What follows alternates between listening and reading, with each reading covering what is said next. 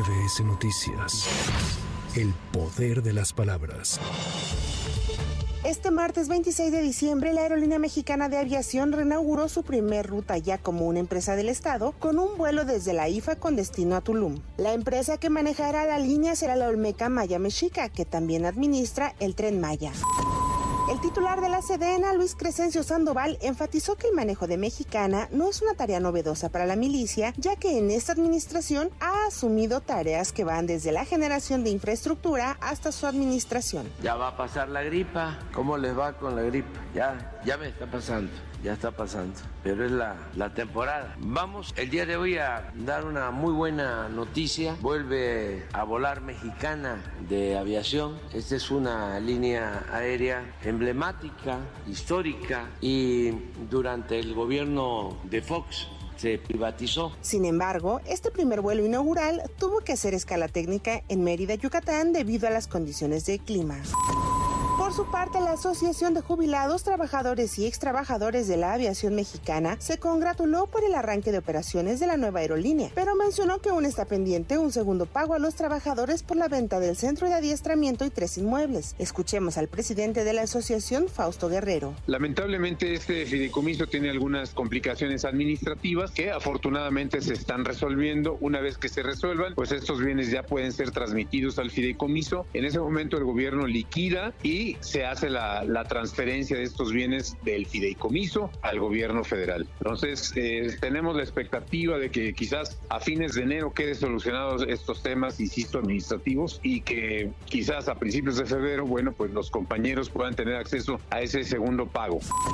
Tras anunciar que desde el día de ayer la Cruz Roja Mexicana iniciaría con la aplicación de la vacuna Pfizer contra COVID-19 en cinco sedes, cuatro del Estado de México y una de la Ciudad de México, por la tarde informó que será el próximo jueves 28 de diciembre cuando dé inicio el proceso. Se detalló que costará menos que en las farmacias, pero no se reveló el precio exacto. Las sedes de la Cruz Roja que tendrán la vacuna son Naucalpan, Cuautitlán, Huizquilucan, Toluca, Lilas y el Hospital Central de Polanco.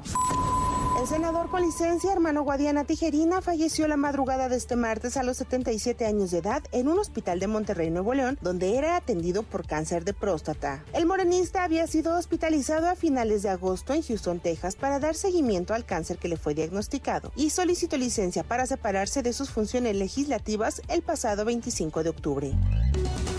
Norma Otilia, la alcaldesa de Chilpancingo Guerrero, que se vio envuelta en escándalos al difundirse en video una reunión de ella con un líder del crimen organizado, pidió licencia al cargo para contender por una senaduría.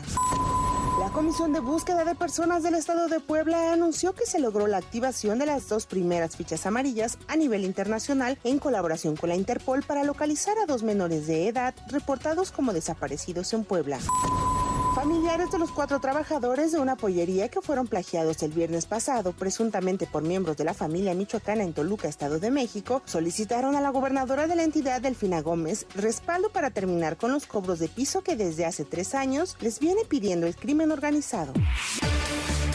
En respuesta a la denuncia de migrantes que arriban a la Plaza Giordano Bruno sobre una supuesta desatención de autoridades del gobierno de la ciudad, el jefe de gobierno Martí Batres Guadarrama aseguró que ese tema se ha resuelto y se atiende cada que llegan nuevas familias al lugar. El mandatario local recordó que se trata de una situación recurrente y que el gobierno busca atender tanto a los migrantes como a los vecinos de esa zona de la capital del país. Tenemos nosotros una, una situación digamos, recurrente porque em, ya ha resuelto el tema de la Plaza Giordano Bruno y luego tenemos nuevas familias migrantes que ocupan el espacio y en cada momento el gobierno de la Ciudad de México ha atendido.